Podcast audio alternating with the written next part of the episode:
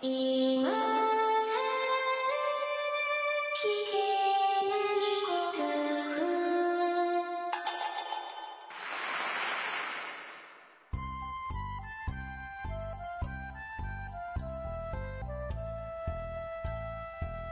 コアを忘れるための文化系ゴルフポッドキャスト、今更聞けないゴルフを始めます。まこっちゃんよろしくお願いします。松尾さん、よろしくお願いします。えー、まこっちゃん。はい。先週はといえば、ですよ。記事バト。記事バト、いや、記事バトなんですけどね。はい。えー、吉田由美子ちゃんでした、僕は。はいはいはいはい。あれ、テレビで見ててびっくりしたんですけどもね。選手会長でしたっけ？選手会長なんですか、彼女？ちょっと調べてみてくださいよ。調べないとね。そうなんですか。宴宴会部長みたいに見えるけどね。選手会長なんですか。去年だったかな調べてますけど。えーっと、ミーティング委員長って書いてあります。ああ、いいんだミーティング委員長っていうのがイコール選手会長って書いてありますよ。女子の？うん。おー女子と男子は分かれてんだね、やっぱり。いや、まあ、それは分かれてるんでしょうけど。うん。へー。あそれ男子は池田さんでしょ、ああ、そうですよね。ああ、それは全然知りませんでした。ああ、偉いんですね、彼女ね。あの、彼女、こんまい、ここないで優勝したの？ひょっとして。優勝はしてないです。ああ、優勝はしてないよね。あというか、吉田由美子ちゃんが何をしたかも知らない人もいるかもしれないので、うん。一応説明すると、うん。えっと、Facebook とかにもびっくりしてアップしましたけど、はい。ショートホールで17番ホールでした、最終日、最終組。うん。で、何位だったのかな ?5 位、6位ぐらいだったのかな、うん。うん。うん。確か4打差、5打差ぐらいで。うん。うん。で、まあ優勝に絡んでる感じではなかったんですけど、そんな、まあピリピリするような組にいてですよ。ティーショットスパーンって打って、入れーって言うんですよ。うん それが入ったっていうね。ちょっすとね。ちょっとびっくりするようなシーンがありまして、で、僕、吉田由美子さんのことはそんなに意識したことはなかったので、今までよく知らなかったんですけど、うん。もうあのシーンとですね、ホールインワンしちゃってるもんですか？ら、グリーン上に残りの二人がいるときにすることなくて、うん。えっ、と、グリーン脇で体操座りして待ってたんですよ。すっげえ可愛くてですね。うん、いや、なかなか、うん。愛嬌ありますよね。えー愛嬌ある人だなと思って、えー大変気に入りました、彼あの、カメラに対しての女。うん。サービスもすごくて、あー、なんかニュース見ましたよ。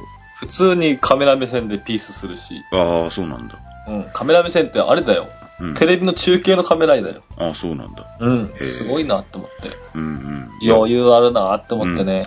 彼女はね、すごくなんか、楽しそうにプレーするじゃないですか。うん。IH4 選手もそうでしたけど、うん。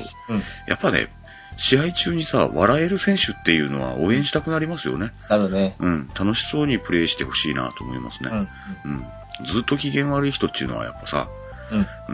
僕らが一緒に行くさ、アマチュアの人でもさ、うん。アマチュアの人っていうか、プロと一緒にゴルフすることないけどさ、普通に一緒にゴルフに行くだけでもさ、やっぱ機嫌機嫌悪い人よりは機嫌いい人の方が好きだもんな。そりゃそうだよ。うん。うんだから、プロでも機嫌よくラウンドしてほしいなと。うん。まあ、なかなかそういうわけいかないと思うんだよ。うん。あんだそうだよね。あんだけの金額かかってんだからさ。うん。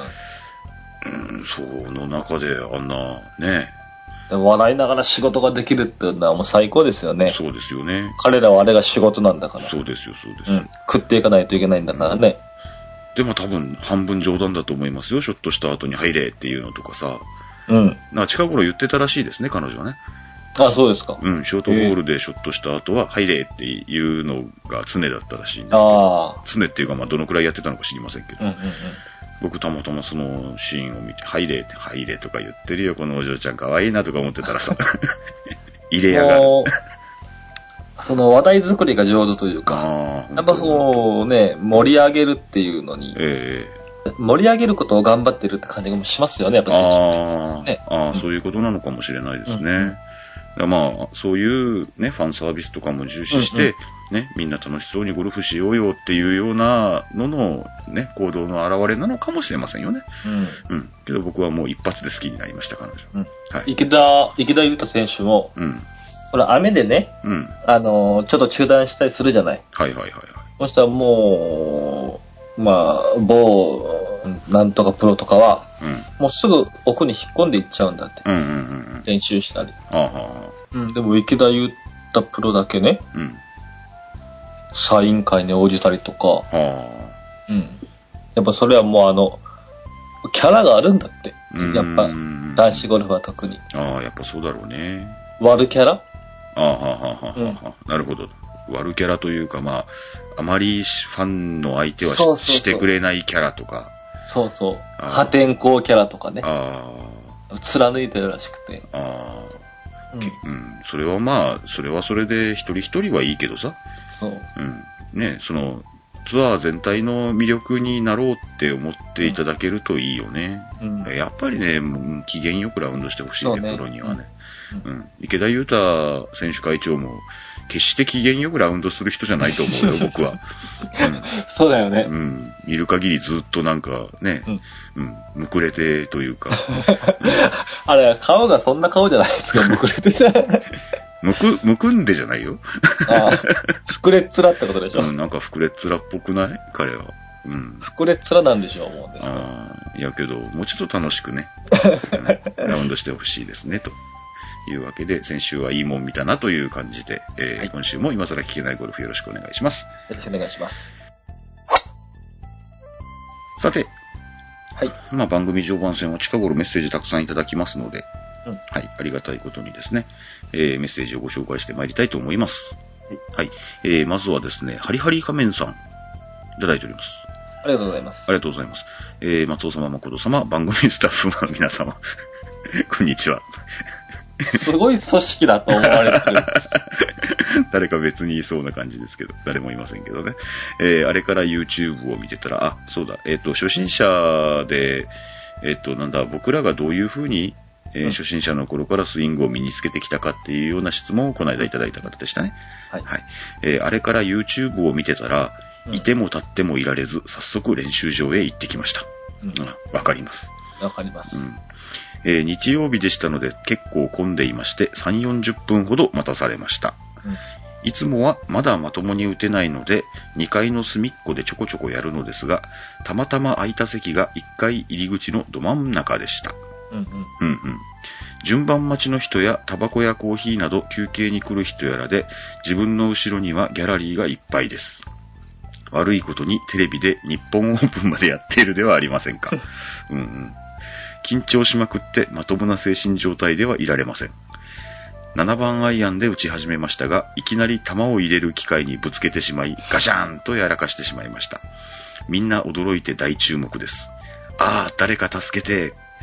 50球500円なので1000円分で100球買ってしまったことを後悔しました。練習場に行くにもある程度の腕がないとダメですね、というメッセージをいただきました。ハリハリカイマンさんありがとうございます。ありがとうございます。まず、はい。気にすんなですよね、これは。そうですよ。これは気にすんなですよ。うん。まずですね、練習場にですね、うん。いる人は、うん。自分のゴルフに満足してる人は一人もいないわけで、そうです。うん。で、少なくとも練習場に行き慣れてる人は、練習場にいる下手くそっていうのは見慣れてます。日常的にいます。います、ので、あの、僕はまだ下手くそだから練習場に行けないって思ってたらもうずっとゴルフできませんので、うんえ、それは遠慮しちゃダメですね。そうですね。はいはいはい。それは間違いないと思います。うん。うん。あとはあの、自分が思ってるほど人は見てません。そうです。ですうん。えっ、と、あそこに飛んじゃったってな、なんか今日調子悪いなって、右にばっかり飛ぶなとか、左にばっかり飛ぶなとか言うと、あると思うんですよ。うんけど、まず見てないですね。うん。うん。隣の席の人とかでも見てないですよね。どこに飛んでるとかも。うん。うん。まあ、スイングの良し悪しは若干、なんつうのかな。スイングの格好とか。うん。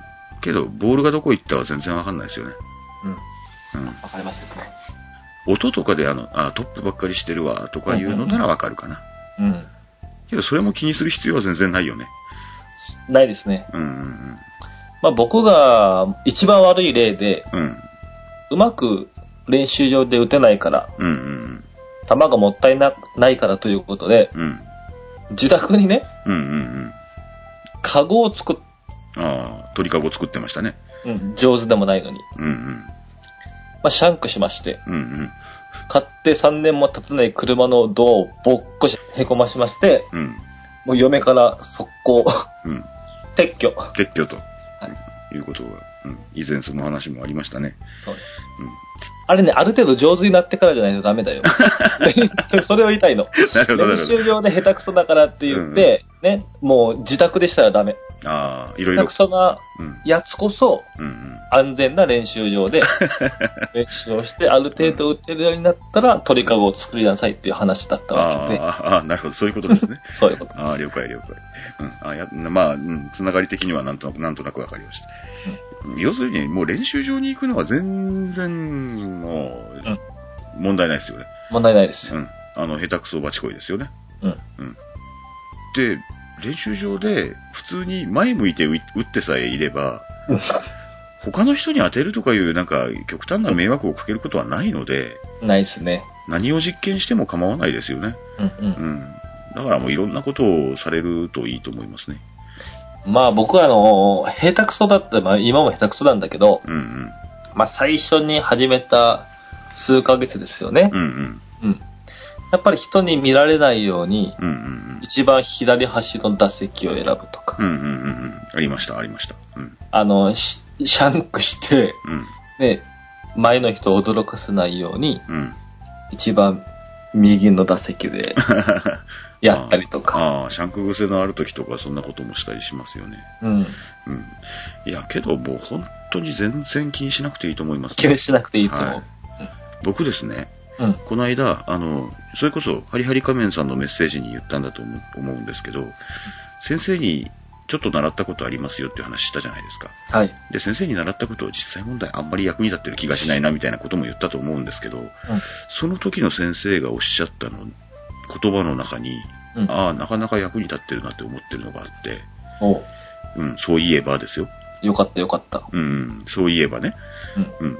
えっとね、練習場では、うんいろんなことをしてみましょうっていうあのがあってうん、あのー、練習場では、例えば今がね、自分が打つと、えっと、スライスするとかうん。いう症状があるとするじゃん。うん。ね。そしたら、もうドフックを打ってみようとか、うん。ね。どうやったらドフックが出るのかを研究するとか、うん。うん。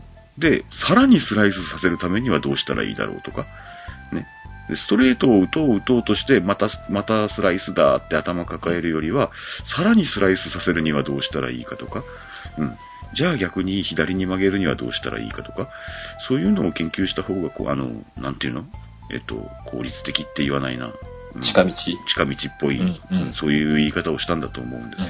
で、練習場では、少なくとも何しても構わないので、うんうんうん。うんので遠慮なくそういうので遊んでくださいよっていうようなことを先生はおっしゃってて、あ、それは確かに素晴らしいなと、うん、思ったのを覚えているので、そんな感じで頑張られるといいんじゃないでしょうかね。わあ、今日僕いいこと言ったんじゃないいいこと言ったんじゃない 役に立ったんじゃない僕。うん。というわけで、ハリハリ仮面さん、うん、頑張ってください。まあ、先生が言ったことだけどね、それは。はい。うん、先生が言ったことだけどね。そうね、受け売りだけどね。うんうん。あの、弾を入れる機械にガシャンってやらかすのは、うんえーあれはガシャン込みで想定内なので、練習場にも別に悪いと思わなくていいと思います。大丈夫です。はいはい。というわけで、えーハリハリ仮面さん、えーこれからも頑張ってくださいと。はい。えー続きまして、和義さんからいただいております。いつもありがとうございます。ありがとうございます。ちょっといいボールが片落ちで激しく安くなっていたのを Amazon で見つけ、これ幸いと調子に乗ってうっかりサンダースも買ってみたものの、どういうわけか最近ボールをロストすることが極端に減り、いつまでもワクワクのニューボールが使えないでいる和義です。軽く自慢だね。軽く自慢ですね。はい。うん、羨ましいですけどね。うん、この間びっくりするほど球なくしましたよ、僕。たまにそういうことはあると思いますけどこも。れは驚きましたね。はい。もう、ボールが、一つ前のラウンドは僕は確かボール一個もなくさなかったんじゃないかな。へえ。うん、一個ぐらいなくしましたかね。うん。まあまあ、それでももうなくしてない方ですよ、一個とか。ですよね一個か、一個か何個かわからないぐらいだったらもうなくしてないので。うん、うん。まあ、そうですよね。うん。僕にしてはもう全然なくさなかったな、今日はっていう日だったんですよね。で、だから、その週に収録した時は、僕今なかなか調子いいんですよねって言ったじゃないですか。うん。で、その次のラウンドがもうケチョンケチョンですよ。びっくりしましたけどね。まあそういうこともあるなというわけでね。はい。いや、もうメッセージの途中で無駄話をするのはやめましょう。えーそれはつまり、えっ、と、なんだ、ボールがなくなってきたっていうのがつまり単純に少し腕を上げたのか、それともボールをなくしづらい比較的優しいコースばかり行っているからなのではと、これまた小さな悩みが増えたり減ったりしていますと。なるほど。えーそこでふと思ったりするのですが、えー最近のゴルフボールって、いわゆる賞味期限みたいなものってあるのでしょうか、賞味期限的なものはバシッと打ってひびが入ったりしない程度かなとか思いますが、美味しくいただける。つまり、性能を遺憾なく発揮できるレベルとかっていうと、またなかなかにもやもやするところなのかなと。うん。ちなみに今回買ったのは2011年のボールでした。ほぼ3年前ですね。私の腕を考えるとおそらく最近製造された球と大差ないのではと思います。ツヤツヤのお気に入りの球でプレーするっていうのが気分的に加点になるのも見逃せないですと。なるほど。和義さんからそんな風にいただきました。ボールの寿命ね。ボールの寿命というか、えーお家の中に使わずに置いといたボールが、そういうことね。いつまで使えるかとか、もしかして、えー変質するとか、うん。ううんん。なんか、だんだん中のゴム的なものが硬くなってしまうとか、うん。反対に柔らかくなってしまうとか、うん。そういう変質的なものっていうのはあるのかな、ないのかなっていうのはちょっと考えますよね。うん。うん。使ってないのにね。うん、使ってないのにね。うん。確かにそうなんですよね。僕も今使っているボールはですね、うん。いわゆるロストボールを買ったやつなんですけど、うん。えー2011年モデルなんですよね。うん。でもうすでに3年前なんですよ。うん。しかも誰かが売って、えーどこかになくして、それを誰かが拾ったやつを洗ったやつっていうことになってるんで、うん、何か変質してるとしたら、まあ、しててもおかしくないよね、とも思うわけで。かといって、まあ、僕らレベルではわかんないのかなとうも、ん。どうなんだろうね。どのくらい古いか、うん僕は隣の人からね、うん家、自宅の。隣の人から、うん。10年前ぐらいに使ってた、し、使ってたというか10年ぐらい前に買った新品のボール、うんうんうん、持ってますけど、うん。うん。なんか使う、使う気にならないというか、あなんかもったいないような気が。ああ、なるほど。ちょっと、これはひょっとしたら糸巻きボールじゃないのかとか、ああ、ちょ、ちょっと、なんていうか、なんていうの、アンティーク的な気配がしてるわけね。そうそう、6個入りのね、箱にパカッと開ける箱に入ってて、ええあ、貴重品っぽいやつに入ってるんだ。そうそう、あの、上にポコって開ける蓋が、蓋になってるんじゃなくて。あの、ほら、宝石とか指輪入れるような、カパって貝のように開くよ。ああ、クラムシェルタイプなわけですね。お そういうんですか？知らないですけどね。うん。そう、そんな感じのやつがあって、ああ、なるほど。うん、今ちょっと、そのリビングに放飾ってある。置してある。うん、放置。ほったらかしてるんですね。うん。ああ。いや、けど、あまり古いボールっていうのも使ったことがないのでなどう思われますかね、皆さんね。実際、あの、飛距離とかはさ、全然違うと思いますよ、今の。うんうんうん。あの、実際ボールによっても飛距離って違うって言うじゃないですか。うん単純にね。で、えっ、と、もう1ヤードでも向こうに飛ばしたいっていう方もいらっしゃれば、ううんん、まあ、そんなね、ドライバーの飛距離とか実際そんなに気にしないよって僕みたいな人もいらっしゃると思うんですけど、飛ばしたい方にとってはやっぱりボールの選び方っていうのは大事なのかもしれなくて、うん、そうですね、鮮度まで考えた方がいいんですかね。まあ当時の性能はひょっとしたらね、保ててるかもしれないよ、10年後も。うん、もしかするとね。ううん。でも今のボールが進化してるから、そうだよね。うん。うんまあ、せあの、比べようがないというか、うん、相対的に負けちゃうのは当たりそう前な話。そう、相対的に劣化してますよね、うん性能としてはね。うん、そうですよね。うん。多分2011年の今回、和義さんが買われたボール、うん。ニューボールは、うん。おそらくい今年のニューボールよりも飛ばなかったりう、んスピン的にどうだったりとかいう、だから、道具として一つ、一世代前なのは間違いないと。うん。ただ我々が把握できるレベルかどうかってなると微妙だそうですよねと。いう話なんでしょうね、おそらくね。うん。僕も結構たくさんロストボール持ってまして、うんうん。練習も同じボールでやってましたんで、うんうんでそれをちょっとずつ、まあ使いながら買い足しながらみたいな感じで、今も結構、30個ぐらいは当たり前に持ってると思うんで、うん。ので、すうん、まあしばらく使い尽くす気がしないんですけど、うん。うん。違うボールがいいなと思い始めたらそのボールどうしようかなとかは思ってますけどね。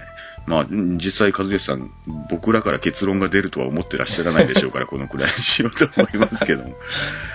まあ、気にすんなですよ。今日気にすんなばっかりですけどね。はい。うんで、いいと思います。うん、古いボールなくしてから使いましょう。はい気持ちよく。ニューボールはやっぱ気持ちいいですよ、言っても。そうですね。うん、言っても気持ちいいです。僕もなんか前、ニューボール使ってた頃ありまして、安いニューボールね。うん。うん。今は、えー、いいボールのロストボールになったんですけど、ううんん。まあ、それ様々考えてそうなったわけですけど、やっぱあの、ツヤがあるのとツヤが引いてるのだ、だいぶ違うよね。あれうん飛んでいく弾道の見え方とかね。うん。フェアウェイに乗ってる時の存在感とか。存在感とかね。わかるわかるわかる。うんなんかやっぱこう古くなって、どうしてもツヤが消えてくるんだよね。B 級ロストボールとかになると。ですですですです。あの存在感のなさと言ったはいら。はい、わかりますわかります。ね僕もですね、今後、お金持ちになったらですよ、はい。えっ、と、ニューボールを、じゃあ、買おうって思ったらですよ、うん。お金持ちになるか、うん。まあ、ワンラウンド1個以内で収まるようになったりしたら、うん。僕はですね、うん。スリクソンのですね、うん。Z スターのですうん。うね、ん。えっ、とですね、ロイヤルグリーンっていう色があるんですよ。わかります、わかります。知ってあのます。、なんていうんですか、白なんですけど、パールホワイトみたいな感じで、パールホワイトそのは、グリーンが混ざったの、あれの、あれの、う。そうそうそう、あれがうんうん何とも言えない緑なんですよ。うん白じゃないんですよね。うん真っ白じゃないんだよね。うん僕、あの、あまり、すごくいいボールではないロストボールを使ってますんで、たまにそいつが混じってるみたいな感じなんですよ。うん。わかります。うん。僕、ロイヤルグリーンが、あの、メイン級になってる時はとても機嫌がいいんですよ。あの、ロイヤルグリーン好きだな。僕ちょっとこうなんかし、ちょっとなんか加えてあるだけだよね、白にねそう。そうそうそう。違います。あの存在感。そうそう、あの存在感はね。うん僕はもうね、もうちょっと上手になって早くロイヤルグリーンの人になろうと思います。ゼクシロプレミアムの、うんうんうんうんうんうん。そういう色もグリーンみたいなのもあるんだけど、それも綺麗だよね。やっぱりそういうの、やっぱこだわる人こだわるのよ。やっぱり僕、僕らでもわかるもん。あの、あのボール綺麗とか。やっぱカラーボールとはまた違うんですよね。違う、違う、違う。全然違う。違う全然違う。あの、上品さが違う、上品さ。うん 何を言ってんだかね。その前にフェアウェイに乗るように打てよって話ですよ、我々。うん。あの、なんて言うんだったっけ。あの、ホワイトの方の、特、特別なホワイトもあるんだけどさ。プレミアムホワイプレミアムホワイトだったっけ？ト、ななんかそんな感じのな。なんかそんな感じのやつ。あっちもいいんだよな。うんホワイトじゃないんだよね。そうそうそうそう。パールホワイトみたいな感そうじそうそうそうそうそう。あれもいいんだわ。大体ラフだけどね。大体ね、そうなのよ。見えないところにあったりしてね。まあそんな感じですみませんね。もうよ、バカ話ばっかりしておりますけれども、えー、和義さんありがとうございました。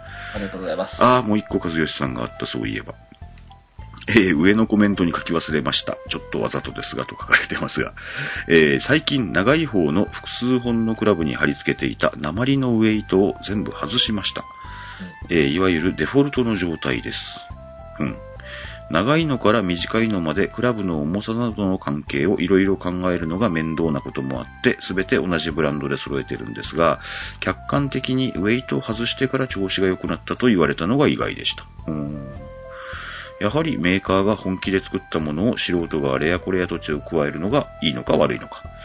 まあ、あれやこれやするのがまた楽しいんですけどね、ということで。うん。どうなんでしょう。まあ、これも、これも結論を求めてらっしゃらないと思うんですけどね。チューニングの話ですね。我々にはわかんないんですけど、僕はそれこそ、あの、それぞれのクラブの重さすら測ったことありませんので。僕が鉛を貼るときって、うん。もうどうしようもなくなったときなんだよね。あそれこそ弾困っ道的に。た時の鉛頼みみたいな。ああ、うんえーもう、スライスが出てしょうがないけど、明日ラウンドとかいう人そうそうそうそうそう。ああ、じゃあちょっと先っぽに鉛貼ってみて、そうそう。うん、くるっと回ってくるようなうん重心にしてみるかって、それも気持ちはわからなかないんですよね。うんうんで、そのクラブのバランスとかは我々わかりませんので、う んでもその鉛をつけてうんう、ん。まあ強制じゃないけど、うんうんうんまあうまく打てるようになって、外した時さらに良くなってるっていううん。こともありました、僕は。ああ、そうなんですか。うんうん。僕は、鉛、そうですね、一度二度貼ったことがありますけど、うんそれで良くなったことはないですね。あ、ないですか？うん、剥がして良くなったこともないです。だから、だからあの、えっとね、鉛をつけたまま、うん、調子がいいからこのままにしとこうってなったことが今までないですね。ああ、そうですはい。で、そうこうしてたら、いわゆる、あの、ヘッドの方に調整機能がついてしまって、は いはい。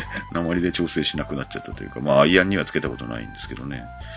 うん、まあ、今後、鉛をつけたりすることがあるものやら。ただ、メーカーが本気で作ったものを素人があれやこれやと手を加えるのがいいのかっていうような話は、あれ聞いたことありません？なんか、重量フローっていうんですか？番手によってだんだんだんだん重くなったり軽くなったりしていかないといけないのを、もう大手メーカーはもうそれぞれの番手でラインが違ったりするので、あまりそのフローがうまくできてないとかいうような噂はなんか。聞いたりしますよね。製品のばらつきってやつですか？ばらつきがあったり、うんうん。うん、例えば、えー 100g、150g、200g みたいなのになってないといけないのに、うんえっ、と、その 150g でないといけないやつが突然 130g だったりするような、あの、バランスの取り方になってたりすることがあるよ、あるとかいうような話を聞いたことがあるなっていう話。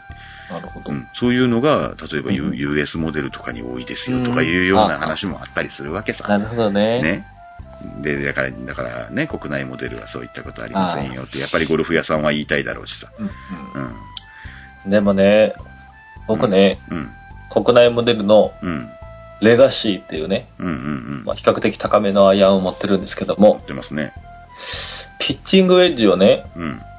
アスファルトの上で素振りしてたらさうん。う、ん。こすっちゃって、うん。うん。うん。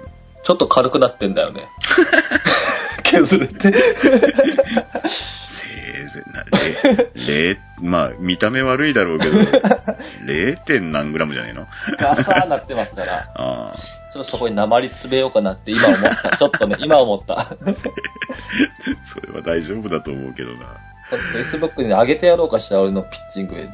ああ、やめとこうかな。これひどいですねってみんながコメントが来るかもしれないかあ。ら。あ、そんなひどいんだ。はいえー、いや、まあ、けど、ね、アイアンのケツはさ、アイアンのね、傷ってさ、うんいいんじゃない傷あっても。もうほんとね、神経質って言ったらダメだけどうん、うん。きちんとカバーかけてる方いらっしゃいますよねい。らっしゃいますね、一本一本ね。うん。あの、カツンと当たって凹むじゃないや、なんですとかだったら。まあ、そうでしょうね。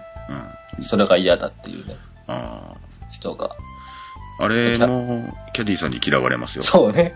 キャディーさんがガチャガチャ入れたら嫌っていう人もあいますもんね。あ。うん。うん。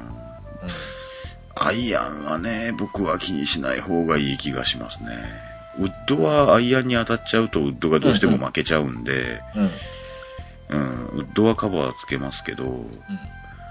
うん、僕、キャディー付きの時に、どんどん脱線しますけど、キャディーさんがいる時ですね、うん。ドライバーのヘッドカバーは、もう外しっぱなしでいいですよって言うんですよ。うん。まあもと、もと大したドライバー持ってませんし。うん。ただ、いいドライバー持ってる人は、キャディーさんに一回一回、一回一回うん。うん。ヘッドカバー外させるのかな。うん。うん。そうなんじゃないんですかね。いいドライバーを持ってる人の周りには、いいドライバーを持ってる人が集まりがちですからね。うん。じゃあ、キャディさんは、そういう場合は、D グラウンドですってなった時に、4本全部カバーを外すのかな。どうなんだろうね。僕、僕らは、僕らはというか僕の周辺では、まあもう、あ外しといていいっすよっていう人ばっかりなので、うん、あまりそういう人を見たことがないのでわかんないんだけどさ、大事にする人ってそうだろうね、多分ね。うん。僕比較的安いコースに行くんで、うんうん。道が悪いんですよね。ああ、はあ、はあ、はあ。カート道うんが。うんうんうん。で、アイアンガチャガチャガチャガチャガチャガチャってこう運転しながらガチャガチャガチャガチャって言うと、たまにポコンって言うんですよ。ああ、ありますありますあありまますでしょ？あ、ウッドに当たったっていうとね。そうそうそう。あるあるあるある。あの時ちょっとやっぱ凹むから、ああ。気分も。そうね。僕もセルフの時はカバーかけますよ。ドライバーねはい。自分で外していい場合はかけます。ただ、キャディーさんにいちいち外してもらうのは申し訳ない。うんうんので、うん、そそれも考え方的におかしいのかもしれないけど、なんなんとなくそうしてるんですけど、どうなんでしょうね。皆さんどうされてますかね。うん。ああ、そうですね。ウッドが当たる音しますわ、たまに。隣のドライバーとドライバーが当たってる場合っていうのはやっぱあるだろうしね。やっぱ嫌だよね。うんドライバーだけはちょっとね、できればね、だ打撃から守ってはあげたい。そう、クラウンの部分だけは、うん。もうそこはガサガサだよ。うん、そこはガサガサでいいんだよ。うんちょっと、ちょっと軽くなってるぐらいガサガサ。そうね。うん。まあ、アイアンカバーは僕しないと思いますけど。うん、どうん、そうね。ウッドのヘッドカバーはやっぱしときたいですよね。うん、ままた全然オチがつかない話でございますけどもね。えー、さらに追伸がございました、和義さん。はいえー、この間のラウンドでグリーン周りがいい内容でプレイできたのは少し大きめの今ゴルマーカーのおかげかもしれませんね。ありがとうございましたといただいております。ありがとうございます。おはお,、えーお褒めの言葉をいただきました。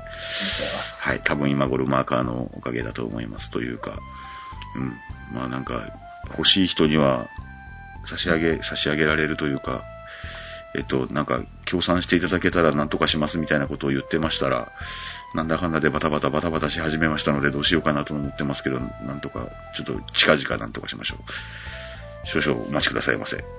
今頃マーカー欲しいけれども、まだ手にしてないという方に つきましては。歯切れが悪い。歯切れ悪いな。うんなかなか進まないですよね。うん。まあ、ちょ、ちょっと、なんとかします。すいません。えー、続きまして、プレフォー親父さんからいただいておりました。ありがとうございます。ありがとうございます。えーいつも楽しい配信ありがとうございます。ショップで打ちやすそうなクラブを見つけ、振っていると、嫁も首を横に振って買ってもらえなかったプレフ親父です。うまい。ううんまい。自然を相手にするスポーツ競技はゴルフの他にも色々ありますよね。ありますよね。うん。うん。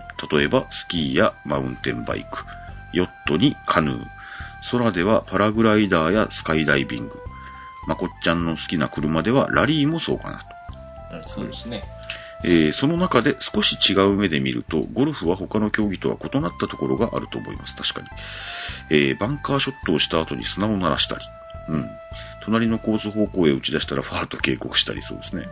えーディボット後に目土を入れたり、グリーン上ではボールマークやスパイクマークを直したりとか。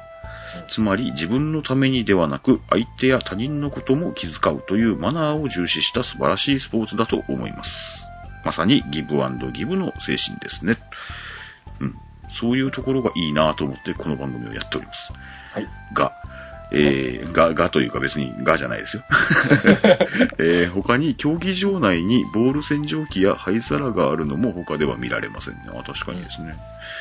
灰皿か。ボーリング場にありますね、灰皿がね。うん。ううんん。まあ、外じゃないですけどね。うん外に灰皿があるって確かに珍しいかもしれないですね。雨ざらしのとこにね。ですね。うん、言われてみりゃそうかな。ボール洗浄機。えー、ボール洗浄機。あの手のもの、そうですね。道具のメンテナンスをするためのものが競技場に置いてあるものって確かにあんまりないかもしれませんね。で一番違うのがですよ、今出てきたのはなんだっけ、スキーとか、うん自転車とか、ヨットとか、カヌーとか、えー、パラグライダー、スカイダイビング、ラリーと、お空の下でやるやつですよね。